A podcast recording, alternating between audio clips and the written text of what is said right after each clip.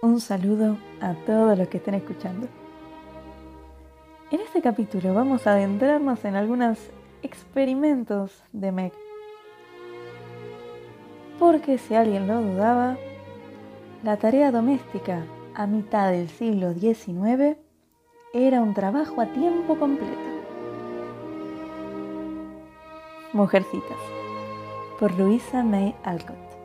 Capítulo 28. Experiencias domésticas. Como la mayoría de las jóvenes, Meg empezó su vida de casada con la decisión de ser un ama de casa ejemplar. John sentiría que su casa era un paraíso. Siempre encontraría a su esposa sonriente, tendría comidas suntuosas todos los días y no sabría lo que era perder un botón y puso tanto amor, energía y alegría en ese trabajo que el único resultado posible era el éxito, a pesar de algunos obstáculos. Su paraíso no era tan tranquilo, porque la mujercita estaba demasiado ocupada por agradar y corría todo el día como una verdadera Marta, cubierta de cuidados y ocupaciones. Estaba demasiado cansada para sonreír a veces. John tenía dispepsia después de varios días de comidas elaboradas y pedía comida sencilla lo cual para Meg era una señal de que no le agradecía sus esfuerzos. Y en cuanto a los botones, pronto aprendió a preguntarse a dónde iban a parar, a menear la cabeza por el descuido general de los hombres y amenazarlo con obligarlo a coserlos él mismo y después verían si el trabajo de él toleraría tirones y dedos torpes mejor que el de ella. Eran muy felices, incluso después de que descubrieron que no podían vivir solo de amor. John no consideró menos hermosa a Meg, aunque ella lo mirara con furia desde detrás de la cafetera diaria. Y Meg no perdió nada del romance de la despedida diaria cuando su marido la besaba y después preguntaba ¿Te mando carne o cordero para el almuerzo, querida? El palomar dejó de ser un lugar glorificado y se convirtió en un hogar, y la pareja sintió muy pronto que el cambio era positivo. Al principio jugaron a la casita y se preocuparon por ella como chicos. Después, John se dedicó a los negocios y sintió sobre sus hombros el peso de ser cabeza de familia. Y Meg dejó sus batas de batista, se puso su gran delantal y se dedicó al trabajo con más energía que criterio, como se dijo antes. Mientras le duró la manía de la cocina, pasó por el libro de recetas de la señora Cornelius, como si fuera un ejercicio de matemáticas, resolviendo todos los problemas con cuidado y paciencia. A veces invitaba a la familia a comer un festín demasiado abundante de éxitos o despachaba en privado a Lottie con una cantidad de fracasos que debían esconderse de todos en los estómagos convenientes de los Hamel. Una noche con John en el trabajo, concentrado en sus libros de contabilidad, producía una caída en el entusiasmo culinario, y aparecía un periodo de frugalidad durante el cual el pobre hombre se veía sometido a comidas como budín de pan, café recalentado y verduras hervidas, que lo cansaban, aunque las toleraba con fortaleza y valor. Un día, dominada por el deseo de esposa de tener conservas caseras, Meg decidió hacer su propia mermelada. Le pidió a John que trajera una docena de potes pequeños y mucho azúcar, porque ya tenía la fruta madura y había que hacer las cosas enseguida. Como John creía firmemente que mi esposa es mejor que nadie y se enorgullecía de las habilidades de Meg, resolvió darle el gusto y disponer así de la fruta para uso invernal. Trajo cuatro docenas de bonitos potes, medio barril de azúcar y un muchacho para que ayudara. Con el cabello metido en una gorra, los brazos desnudos hasta los codos y un delantal a cuadros que tenía cierto toque coqueto a pesar de que no era de lo mejor, la joven esposa se puso a trabajar y no dudó de su éxito. Porque ¿acaso no había visto cómo lo hacía Hannah? No una, sino miles de veces. Al principio, el grupo de potes la sorprendió por la cantidad, pero a John le gustaba tanto la mermelada y los frascos quedarían tan bien sobre el estante más alto, que Meg resolvió llenarlos todos, y pasó un largo día recogiendo fruta, hirviéndola, revolviendo y fabricando la mermelada. Hizo lo mejor que pudo. Pidió consejo a la señora Cornelius. Se rompió la cabeza para recordar lo que hacía Hannah y tratar de no olvidarse de nada. Volvió a hervir, volvió a cocinar, pero la maldita mezcla no se convertía en dulce. Meg tenía ganas de salir corriendo a casa con el delantal puesto y pedirle a su mamá que le diera una mano. Pero John y ella habían acordado que no molestarían a nadie con sus problemas, experimentos o peleas personales. Se habían reído de la última palabra, como si la idea que sugería fuera ridícula. pero habían mantenido su decisión y trataban de arreglarse sin ayuda, y nadie interfería porque la señora March era la que había aconsejado ese plan. Así que Meg se peleó sola con el dulce rebelde todo ese día caliente de verano. Y a las cinco de la tarde se sentó en la cocina, se retorció las manos, gritó y lloró. En el primer entusiasmo de su nueva vida, había dicho muchas veces, mi esposo siempre se va a sentir libre de traer un amigo a casa cuando quiera. Yo siempre voy a estar lista, no voy a quejarme, no pienso ponerme nerviosa, irritarme ni gritar. Y van a encontrar la casa ordenada y una muy buena cena. John, querido, nunca me pidas permiso. Invita al que quieras y yo te voy a dar la bienvenida como corresponde. ¡Qué encantador! John brilló de orgullo cuando escuchó esas palabras y sintió que era una bendición tener una esposa tan superior. Pero aunque habían tenido invitados de tanto en tanto, nunca fueron inesperados, y Meg tampoco había tenido oportunidad de distinguirse hasta ese día. Siempre es así en este valle de lágrimas. Hay algo inevitable en ciertas cosas, y solo nos queda maravillarnos, deplorarlas y tolerarlas lo mejor que podamos. Si John no se hubiera olvidado de la mermelada, habría sido imperdonable que invitara a un amigo a comer. Contento por haber mandado a casa una buena comida esa mañana, seguro de que todo estaría listo, John pensaba con alegría en el efecto encantador que produciría en su amigo la llegada de su hermosa mujer a la puerta para recibirlo y escoltarlo a la mansión. Pensaba en esa escena con la satisfacción de un joven esposo y anfitrión. Este mundo está lleno de desilusiones, y John lo descubrió muy pronto cuando llegó al Palomar. La puerta de entrada, que generalmente estaba abierta en un gesto de hospitalidad, había quedado cerrada y trabada, y el barro del día anterior seguía en los escalones. Las ventanas del salón también estaban cerradas y con las cortinas corridas, y no estaba ahí la imagen de la linda esposa cosiendo en el patio, vestida de blanco, con una cinta un poco desubicada en el pelo, ni la de la anfitriona de ojos brillantes que sonreía con timidez al dar la bienvenida a su invitado. No había nada de eso, nada, porque no apareció nadie, excepto un chico que dormía bajo los arbustos. Algo pasa, creo yo. Por favor, Scott, ve al jardín y espera que voy a buscar a mi señora, dijo John alarmado por el silencio y la soledad. Dio vuelta a la casa, llevado por un olor fuerte a azúcar quemada, y el señor Scott caminó despacio detrás de él con una mirada extrañada en la cara. Se detuvo a la distancia para no ser entrometido cuando Brooke desapareció en el interior. Pero oía y veía todo, y como era soltero, disfrutó mucho de la escena. En la cocina reinaba la mayor confusión y la peor de las desesperaciones. Una edición de mermelada caía de los potes, otra estaba en el suelo, una tercera se quemaba alegremente en la olla. Lottie, con flema teutónica, comía pan y vino, porque la mermelada seguía en estado líquido, mientras la señora Brooke, con el delantal en la cabeza, lloraba angustiada. Mi querida, mi nena, ¿qué pasa? exclamó John corriendo mientras pensaba en manos quemadas, novedades angustiosas y consternaciones secretas por el invitado que había dejado en el jardín. Ay, John, estoy tan cansada y tan furiosa y tan acalorada y preocupada. Trabajé en esto todo el día y no puedo más. Ven a ayudarme porque me voy a morir. Y el ama de casa, exhausta, se tiró sobre el pecho de su esposo y le dio una bienvenida dulce en el sentido más profundo de la palabra porque su delantal estaba tan bautizado como el suelo de la cocina. ¿Qué pasa, querida? ¿Te pasó algo? ¿Qué? preguntó John, lleno de ansiedad, besándole la cabeza con ternura sobre la gorra, que estaba fuera de lugar. Sí, sí, me pasó algo. Sollozó Meg desesperada. Dime pronto, no llores. No quiero oírte llorar, cualquier cosa menos eso. Cuéntame, amor. La. la mermelada. No se hace. Y no sé qué hacer. John Brooke rió entonces y nunca volvió a atreverse a hacerlo en su vida. Y Scott, divertido, sonrió involuntariamente cuando escuchó la carcajada que fue la última gota del vaso repleto de Meg. Eso es todo. Tírala por la ventana y no te preocupes más. Te voy a comprar mermelada hecha si quieres. Pero no te pongas histérica, por favor, porque traje a Jack Scott a casa a cenar y...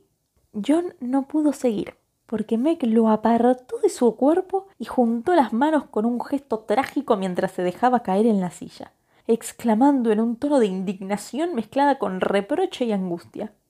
Un hombre a cenar hoy. Pero si todo es un desastre en la casa. John Brooke, ¿cómo pudiste hacerme esto? Shh, está en el jardín. Me olvidé de esa mermelada del demonio y ahora no puedo echarlo, dijo John mirando el futuro con ojos preocupados. Deberías haberme mandado avisar o decirme esta mañana, y deberías haberte acordado de lo ocupada que estoy. Siguió diciendo Meg con arrogancia, porque hasta las palomas pican cuando están furiosas. No lo sabía esta mañana, y no hubo tiempo de mandarte avisar porque nos encontramos a la salida. Nunca pensé en pedirte permiso o avisarte porque tú siempre me dijiste que yo podía traer a quien quisiera. Nunca había tenido la oportunidad antes, y te aseguro que no lo voy a hacer nunca más, agregó John con aire ofendido. Eso espero. Llévatelo ahora mismo. No quiero verlo y no hay nada para cenar. Ah, excelente. ¿Y me podrías decir dónde están la carne y las verduras que mandé a casa y el budín que me prometiste? exclamó John corriendo hacia la cocina. No tuve tiempo de cocinar. Quería ir a comer a casa de mamá. Lo lamento. Estuve tan ocupada. Y Meg empezó a llorar. John era un hombre tranquilo, pero era humano, y después de un largo día de trabajo, había vuelto a casa hambriento, cansado y esperanzado. ¿Y qué había encontrado? Una casa hundida en el caos, una mesa vacía, una esposa enojada. Así que no pudo contestar con tranquilidad de mente ni de modales. Se dominó, eso sí, y todo habría pasado sin consecuencias, a no ser por una sola palabra desafortunada. Me doy cuenta de que es un lío, pero si me dejas darte una mano vamos a salir del paso y pasarla bien. No llores, querida. Haz un esfuerzo y haznos algo de comer. Los dos tenemos un hambre de lobos y no nos va a importar la calidad de la comida. Danos algo de carne fría y pan y queso. No necesitamos mermelada. John lo dijo como una broma amistosa, pero esa última palabra selló su destino.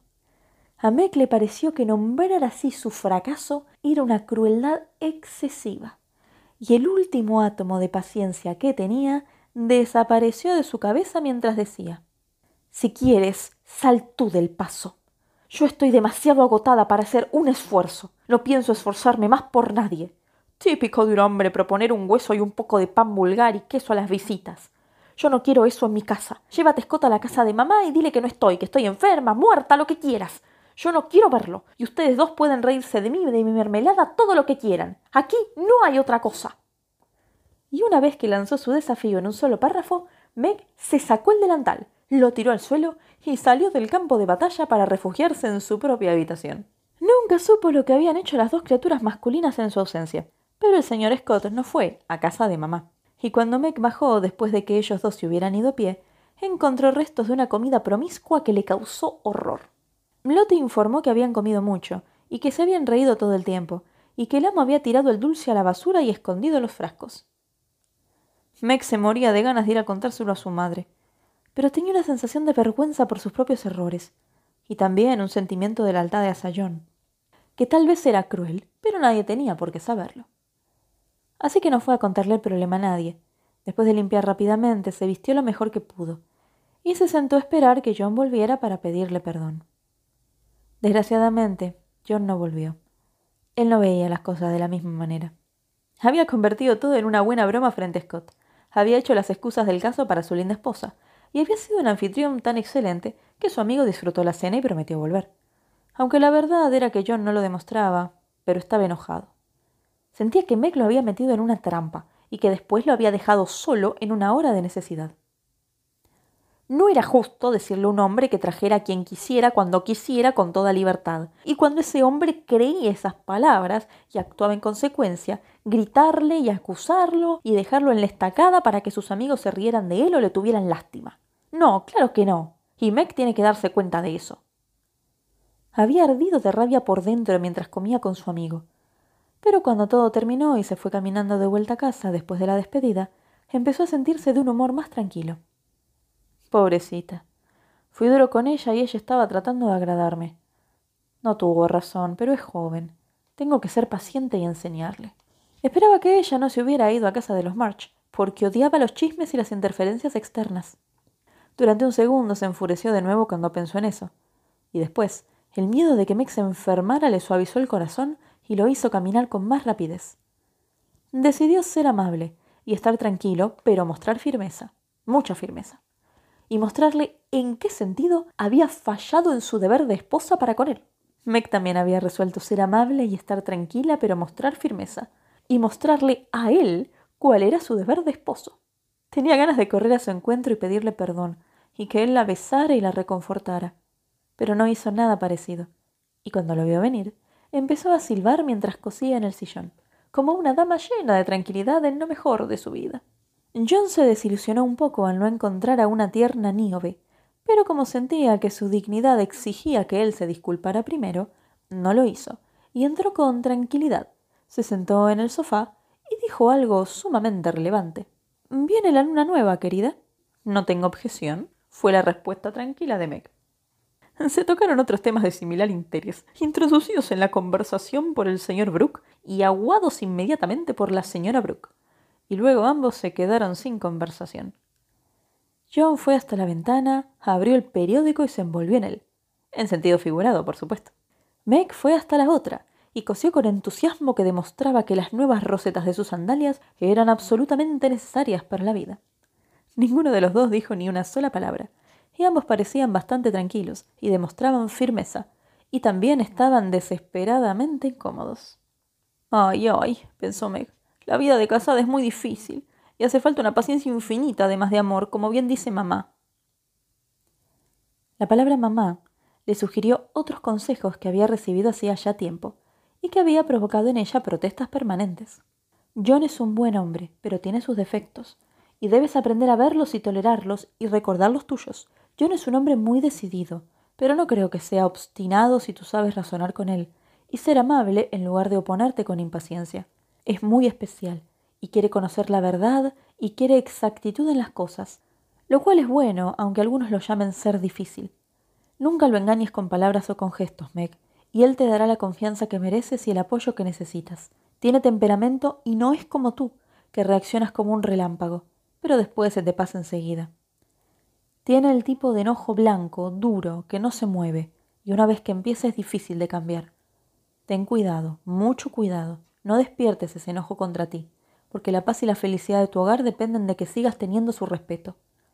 Sé la primera en pedir perdón si cometes errores, y cuídate de las pequeñas discusiones, malentendidos y palabras bruscas, que a veces son el camino hacia mucha más pena y mucho arrepentimiento. Estas palabras volvieron a la mente de Meg mientras cosía el atardecer, especialmente las últimas. Ese había sido el primer gran desacuerdo en el matrimonio. Sus palabras apresuradas le sonaron tontas y poco amables en el recuerdo. El enojo le pareció una chiquilinada, y la idea del pobre John en la puerta de la cocina frente a semejante escena le partió el corazón. Le echó una mirada con lágrimas en los ojos, pero él no las vio. Ella apoyó el trabajo a un costado y se levantó pensando, yo voy a ser la primera en pedir perdón pero él no la oyó. Ella cruzó la habitación en silencio y se puso de pie a su lado, pero él no volvió la cabeza. Por un minuto, a ella le pareció que no podía hacerlo, y después pensó, este es el principio. Yo voy a hacer mi parte y así no tendré nada que reprocharme después. Y se inclinó y besó despacio a su esposo en la frente. Eso, por supuesto, arregló el asunto.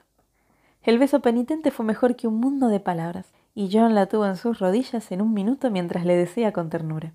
Fue muy malo de mi parte reírme así de tu pobre mermelada. Perdóname, querida, no lo voy a hacer nunca más.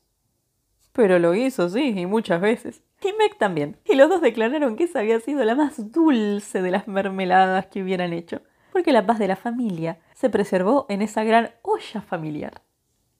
Después de eso, Meg mandó a Scott una invitación especial a cenar, y le sirvió un banquete agradable sin esposa hirviendo como plato principal. Y estuvo tan graciosa y tan alegre, y tuvo todo un encanto tan especial, que el señor Scott le dijo a John que lo envidiaba y que veía que era un hombre feliz, y suspiró por las desdichas de la soltería en todo el camino a su casa. En otoño hubo nuevas experiencias y pruebas para Meg. Sally Moffat reanudó su amistad con ella. Muchas veces venía a pasar chismes a la casita, o invitaba a esa pobre querida mía a pasar el día en la gran casa. Eso era agradable para Meg, porque cuando el clima estaba feo muchas veces se sentía sola. Todo el mundo estaba ocupado en casa de los March, y John se iba hasta la noche, y no había nada que hacer excepto coser, leer o esconderse en los rincones. Así que Meg se acostumbró a charlar y chusmear con su amiga. Las cosas lindas de Sally le hicieron desear cosas parecidas y sentir lástima porque no las tenía. Sally era muy amable y muchas veces le ofrecía ayuda, pero Meg la rechazaba, sabiendo que John no habría estado de acuerdo. Pero después, esa mujercita tonta hizo exactamente lo que más despreciaba John. Meg sabía cuánto ganaba su esposo, y le gustaba sentir que él confiaba en ella, que ponía en sus manos de mujer no solo su felicidad de esposo, sino lo que algunos hombres parecen valorar más, el dinero. Ella sabía dónde lo guardaba, podía tomar lo que quisiera cuando quisiera, y lo único que le pedía era que llevara las cuentas de cada centavo que gastara, pasara las cuentas una vez por mes y se acordara de que era la esposa de un hombre pobre. Hasta ese momento, ella había seguido esas instrucciones, había sido prudente y exacta, había llevado los libros de contabilidad al día y se lo mostraba mes a mes a su esposo sin miedo. Pero ese otoño, la serpiente entró en el paraíso de Meg y la tentó como a muchas cebas modernas, no con manzanas, sino con vestidos. A Meg no le gustaba que le tuvieran lástima y le hicieran sentir pobre. Eso le irritaba. Pero tenía vergüenza de confesarlo. Y de vez en cuando trataba de consolarse comprándose algo lindo para que Sally no pensara que nunca estrenaba nada. Siempre se sentía mal después, porque las cosas lindas casi siempre son prescindibles. Pero costaba tan poco que no valía la pena preocuparse. Así que inconscientemente esos gastos aumentaron. Y en las excursiones de compras Meg dejó de ser una observadora. Las pequeñas baratijas costaban más de lo que imaginaba Meg, y un día, cuando hizo las cuentas al final del mes, la suma total la asustó bastante. En esa oportunidad John estaba ocupado y le dejó las cuentas a ella. Al mes siguiente estaba ausente, pero al tercero hizo las cuentas del trimestre y Meg nunca lo olvidó. Unos pocos días antes había hecho algo horrible y le pesaba en la conciencia. Sally había estado comprando seda y Meg deseaba un nuevo vestido de ese material, uno lindo y liviano para usar en las fiestas. Su vestido negro era tan común y los trajes leves de noche solo servían para las chicas jóvenes. La tía March le daba un regalo de 25 dólares a cada hermana en la noche de Año Nuevo, así que solo había que esperar un mes, y ahí estaba ese hermoso vestido violeta de seda en oferta. Ella contaría con el dinero, y lo único que tendría que hacer sería tomarlo. John siempre decía que lo que era de él era de ella. Pero le parecería correcto a su marido que ella gastara no solo sus 25, sino otros tantos de la suma de la casa. Esa era la cuestión. Sally le había dicho que lo comprara y le había ofrecido prestarle el dinero, y con las mejores intenciones había tentado a Meg más allá de sus fuerzas. En un momento de maldad, el vendedor levantó los pliegues hermosos, brillantes, y dijo es una gran compra por ese precio. Se lo aseguro, señora. Y ella contestó, me lo llevo. Y lo cortaron y ella lo pagó. Y Sally estaba feliz, y ella se rió como si fuera algo sin consecuencias. Pero se fue a su casa con la sensación de haber robado algo. Se sentía como si la policía estuviera persiguiéndola. Pero cuando llegó a casa, trató de ahogar las punzadas de remordimiento, extendiendo la hermosa tela de seda pero ahora parecía menos brillante, y después de todo no le quedaba tan bien. Y las palabras cincuenta dólares parecían estampadas como un bordado sobre cada largo. Le escondió, pero la tela la perseguía no con alegría, como debería ser un nuevo vestido, sino con horror, como el fantasma de una estupidez que no se deja de lado con facilidad. Cuando John sacó los libros esa noche, a Mexi le oscureció el corazón y por primera vez en su vida de casada tuvo miedo de su marido. Los amables ojos marrones parecían capaces de severidad, y aunque él estaba extrañamente alegre, a ella le pareció que ya la había descubierto, y lo disimulaba porque no quería que ella lo supiera. Las cuentas de la casa estaban pagadas, los libros en orden, y John la lavó y estaba abriendo el viejo monedero de cuero que llamaba banco, cuando Meg, sabiendo que estaba bastante vacío, lo detuvo con la mano y dijo muy nerviosa. Todavía no viste mis libros privados de gastos. Yo nunca le pedí esos libros, pero ella insistía en que él los viera, y disfrutaba de su asombro masculino ante las cosas extrañas que deseaban las mujeres, de su deseo de adivinar qué quería decir ribete, de su extrañeza ante palabras como cuello, o su sorpresa cuando veía que una cosita compuesta por tres rosetas, un poco de terciopelo y un par de cintas recibía el nombre de sombrero y valía cinco o seis dólares. Esa noche parecía que él estaba del humor necesario para disfrutar de la diversión de exprimir los números de ella, o de fingir horror ante las extravagancias, como hacía siempre.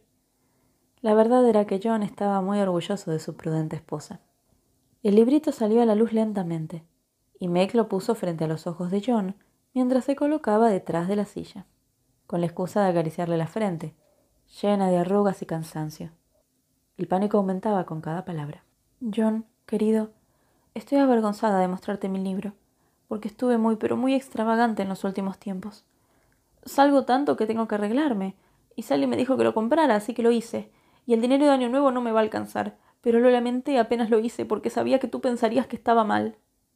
John rió, la trajo hacia sí y dijo de buen humor. No te escondas, no te voy a pegar aunque hayas comprado unas botas de lujo. Estoy muy orgulloso de los pies de mi esposa, y no me importa si paga ocho o nueve dólares por las botas si son buenas. Esa había sido una de las últimas tonterías, y los ojos de John habían bajado al suelo mientras hablaba. Ay, ¿qué va a decir cuando sepa lo de los cincuenta dólares? pensó Meg y tembló de arriba abajo. Peor que las botas. Es un vestido de seda, dijo ella con la calma de la desesperación, porque quería que pasara lo peor. Bueno, querida, ¿y cuál es el maldito total de la cuenta, como dicen los personajes de Dickens? Esa no parecía una frase de John, y ella sabía que él estaba mirando hacia arriba, que la miraba con esa expresión directa que siempre había estado dispuesta a contestar con otra igualmente franca. Siempre, hasta ese día. Ella volvió a la página y la cabeza al mismo tiempo, y señaló la suma que había sido suficientemente mala sin los cincuenta, pero con ese agregado era apabullante. Durante un minuto, la habitación quedó en silencio. Después, John dijo, aunque ella se daba cuenta de que le costaba mucho esfuerzo expresarse sin disgusto. Bueno, no sé si 50 es tanto para un vestido, con todos los detalles y adornos que hay que ponerle hoy en día. No está hecho, suspiró Meg casi sin voz, porque de pronto recordaba con horror el dinero que todavía tenía que ponerle para convertirlo en vestido. Toda esa tela de seda parece mucho para cubrir a una sola mujercita. Pero no dudo de que mi esposa estará tan linda como la de Ned Moffat cuando se la ponga, dijo John secamente. Mira, John, Sé que estás enojado, pero no puedo evitarlo. No quiero desperdiciar tu dinero y no pensé que esas tonterías sumaran tanto. No puedo resistirme cuando veo cómo las compra Sally y la lástima que me tiene porque yo no puedo hacerlo. Trato de sentirme satisfecha, pero es muy difícil y estoy cansada de ser pobre. Esas últimas palabras las dijo en una voz tan baja que pensó que él no las había oído. Pero no era así. Y la frase lastimó mucho a John, porque él se había negado muchos placeres por Meg. Ella sintió que quería morderse la lengua por haber hablado, porque John empujó los libros sobre la mesa y se levantó mientras decía, con un temblor en la voz. Yo tenía miedo de que pasara esto. Hago todo lo que puedo, Meg. Si lo hubiera retado o hasta sacudido, no habría sido tan doloroso como esas pocas palabras. Ella sintió que él le había roto el corazón. Corrió hacia él y lo abrazó y lloró con lágrimas de arrepentimiento. John, mi amor, mi chico trabajador, no quise decir eso. Fue muy feo y nada cierto y muy ingrato de mi parte. ¿Cómo pudo decir eso? ¿Cómo pude? Él fue muy amable. La disculpó enseguida y no volvió a decir nada al respecto. Pero Meg sabía lo que había hecho. Sabía que había dicho una cosa que no se olvidaría con rapidez, aunque tal vez él nunca volviera a hablar del asunto. Le había prometido amarlo en las buenas y en las malas, y ahora le reprochaba su pobreza después de haber gastado sus ahorros sin pensarlo dos veces. Era horrible. Y lo peor fue que John se quedó muy callado después, como si no hubiera pasado nada, excepto que empezó a quedarse en la ciudad hasta más tarde, y trabajaba de noche, y subía a la cama cuando ella ya se había cansado de llorar y se dormía. Una semana de remordimientos y Meg ya casi se sentía enferma. El descubrimiento de que John había cancelado el pedido de su nuevo abrigo de invierno la redujo a un patético estado de desesperación. Cuando le preguntó por qué lo hacía, él se limitó a contestar. No me lo puedo permitir, querida. Meg no dijo nada más, pero unos minutos más tarde se encontró en el vestíbulo con la cara hundida en el viejo abrigo de su esposo, llorando como si fuera a quebrársele el corazón. Esa noche hablaron mucho, y Meg aprendió a amar más a su esposo por su pobreza, porque lo hacía más hombre. Le daba la fuerza y el coraje que hacen falta para luchar, y le enseñaba una paciencia dulce que le servía para consolar a los que amaba en sus deseos y fracasos. Al día siguiente, puso su orgullo en un bolsillo y fue a ver a Sally. Le contó todo y le pidió que le comprara la seda. Sería un favor personal. La buena señora Moffat lo hizo enseguida y tuvo la delicadeza de regalarla inmediatamente. Después, Meg pidió el abrigo nuevo a la tienda, y cuando llegó John se lo puso y le preguntó si le gustaba su nuevo vestido de seda. Es fácil imaginar la respuesta, pensar cómo recibió el regalo y el estado de cosas pacífico y hermoso que siguió a la escena.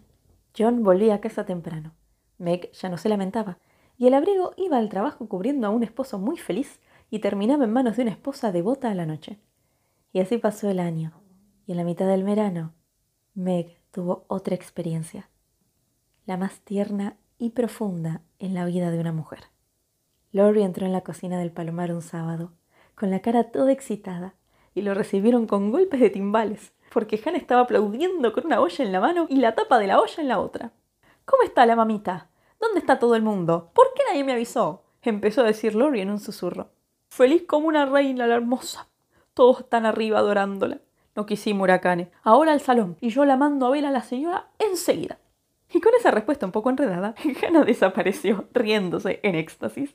Finalmente apareció Joe, con un bultito envuelto en franela que llevaba con orgullo sobre una gran almohada.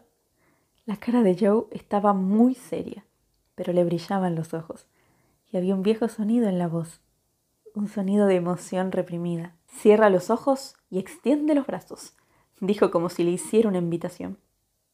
Lori retrocedió rápidamente hacia un rincón y puso las manos en la espalda con gesto implorante. No, no, gracias. Prefiero no hacerlo. Se me puede caer. Lo puedo romper. No. Entonces nunca va a ser tu sobrino, dijo Joe decidida, y se dio vuelta como para irse. Bueno, bueno, está bien, pero tú te haces responsable de los daños. Hilorio obedeció a las órdenes y cerró los ojos como un héroe, mientras le ponían algo en las manos. Una risa de Joe, Amy, la señora March, Hannah y John lo hizo abrirlos instantáneamente, y se encontró con dos bebés en lugar de uno. Por eso se reían tanto. La expresión de la cara de Lori fue tan rara que hasta un cuáquero se habría reído. Se quedó paralizado mirando un segundo a los inocentes dormidos y otro a los espectadores muertos de risa, con tanta sorpresa que Joe se sentó en el suelo y se puso a gritar. ¡Mellizos! ¡Por Júpiter! Fue lo único que dijo Lori durante más de un minuto. Y después se volvió hacia las mujeres con una mirada lastimera y patética, y muy cómica. Y agregó, Por favor, alguien que se lo lleve. Rápido, me voy a reír y se me van a caer. John rescató a sus bebés y marchó delante de los demás, con uno en cada brazo, como si se estuviera iniciando en los misterios del cuidado de bebés, mientras Lori se reía hasta que las lágrimas le cubrieron los ojos. Es la mejor broma de la temporada, ¿no les parece? Por eso no te avisé. Quería sorprenderte, y creo que lo conseguí, dijo Joe cuando recuperó el aliento. Es la sorpresa más grande de mi vida. ¿No es divertido? Son varones. ¿Cómo se van a llamar? Otra mirada, por favor. Tienes que ayudarme, Joe, porque te aseguro que son demasiados para mí, le dijo Lori, mirando a los niños con el aire de un San Bernardo grande y benevolente que mira un par de gatitos recién nacidos. Niño y niña. ¿No son hermosos? dijo el orgulloso padre, con los ojos brillantes fijos en las dos criaturas rojas, con la misma admiración con que hubiera mirado a dos ángeles. Los chicos más hermosos que haya visto. ¿Cuál es cuál? dijo Lori, inclinado para examinar a los prodigios. Amy le puso una cinta azul al varón y una rosada a la nena, a lo francés, para que se sepa. Además, uno tiene ojos azules y el otro marrones. Bésalos, tío Teddy, dijo Joe traviesa como siempre. Tal vez no les guste, dijo Lori con una timidez que no era común en él. Claro que sí, están acostumbrados. Hazlo ahora mismo, ordenó Joe, que tenía miedo de que él le pidiera una prórroga. Lori arrugó la cara y obedeció con un besito nervioso en cada mejilla. Todos volvieron a reírse y los bebés aullaron. Ahí está, te dije que no iba a gustarles. Ese es el varón, ¿ves cómo patea? Tiene los puños cerrados. Vamos, vamos, joven Brooke, no te metas con gente que no es de tu tamaño, ¿eh? exclamó Lori, encantado con el golpecito que le había dado el puñito en la cara. El bebé movía los brazos sin sentido como hacen siempre los bebés. Se van a llamar John Lawrence y la niña Margaret, por la madre y la abuela. La vamos a llamar Daisy, para no tener dos Mex. Y supongo que el nene va a ser Jack, a menos que alguien le dé otro nombre, dijo Amy con interés de tía. Pónganle Demi John, medio John, y llámenlo Demi de sobrenombre, dijo Lori. Daisy y Demi. Sí, sí, sabía que Teddy encontraría el nombre, exclamó Joe mientras aplaudían. Teddy había encontrado el nombre, sí. porque los bebés se llamaron Daisy y Demi hasta el final del capítulo. ¿Qué les ha parecido? Es un bonito relato de vida hogareña, ¿verdad? Una verdadera historia ideal.